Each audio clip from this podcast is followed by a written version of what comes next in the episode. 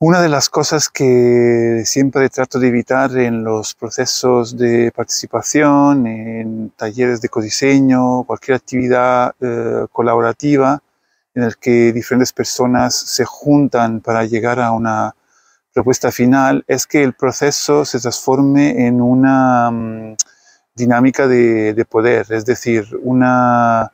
Em, eh, un proceso en el que lo que está ocurriendo en realidad es una especie de em, oportunidad para medir quiénes que representan a lo mejor algunas de las propuestas iniciales tienen más capacidad de eh, conseguir consenso. ¿no? Em, siempre hablando de buenas intenciones, obviamente. no estoy aquí hablando de personas que directamente quieren aprovecharse del proceso para conseguir eh, beneficio eh, personal, ¿no?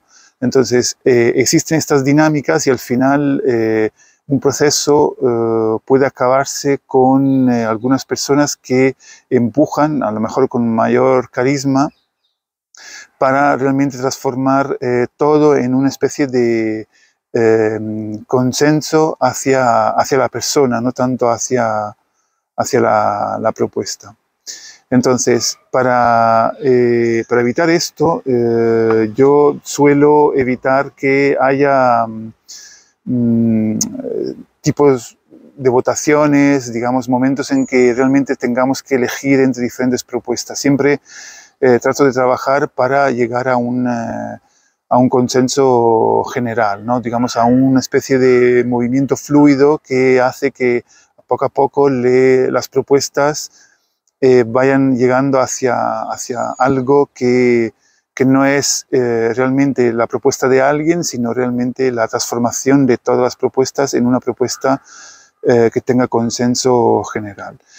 Mm, sé que no siempre esto es fácil o posible y me he puesto a investigar y he encontrado una dinámica que me, me gusta mucho, me parece muy potente, que es la del voto cuadrático.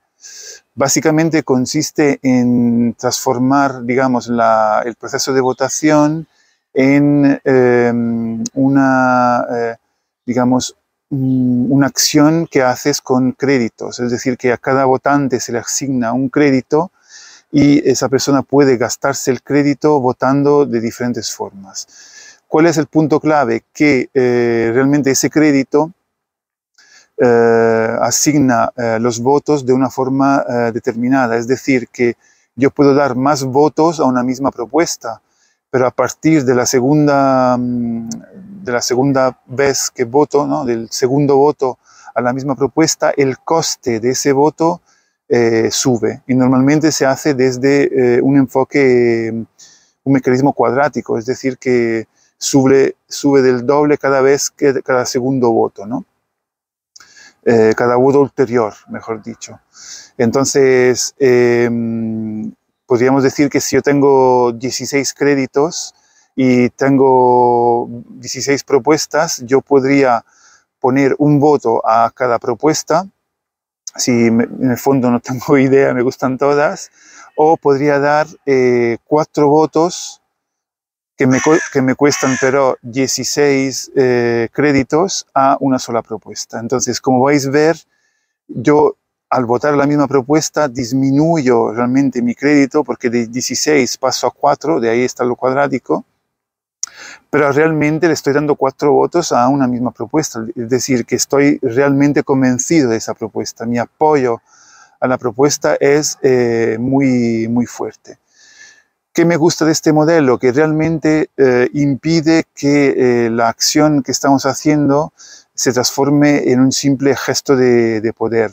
Al poder eh, asignar también un elemento um, que es sí cuantitativo, porque yo puedo asignar diferentes votos a las diferentes propuestas, pero para mí es también cualitativo porque en lugar de pensar en un juego de poder, pienso realmente en cuáles son las propuestas que me gustan y entiendo que puedo votar eh, más de una, asignando quizás un poco más a la que me gusta más, pero entendiendo que hay otras que también eh, me podrían gustar.